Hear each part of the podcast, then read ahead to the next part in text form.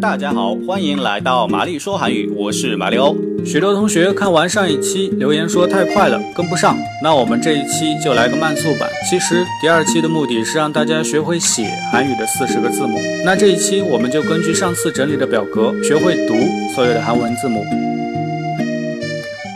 오, 오, 오이, 아, 아, 아이, 우, 屋屋里 어, 어, 어머니, 와, 와, 와해, 워, 워, 더워요, 요, 요, 요리사, 야, 야, 야수, 유, 유, 유리, 여, 여, 여기, 으, 으, 으스스, 이, 이, 이사, 의, 의, 의지, 외, 외, 외과, 애, 에, 애인, 위, 위, 위기, 에, 에, 에너지, 왜, 외, 왜냐하면, 왜, 외, 웨이터,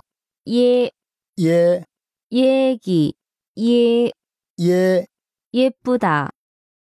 가, 가, 가게, 까, 까, 까치, 카, 카, 커피, 다, 다, 다리, 따, 哒 따다, 타, 타, 타이어, 바, 바, 바보, 빠, 빠, 뻐꾸기, 파, 파, 파티, 사, 沙 sorry 싸, 사, 싸다, 자, 자, 모자, 짜, 짜, 짜다, 차, 차, 치마, 나, 나, 누나, 라, 라, 라디오, 마, 마, 마비, 하, 하, 하루, 大家可以使用暂停、快退，多听几遍，仔细模仿。有疑问的地方欢迎留言。好了，这次的内容就到这里。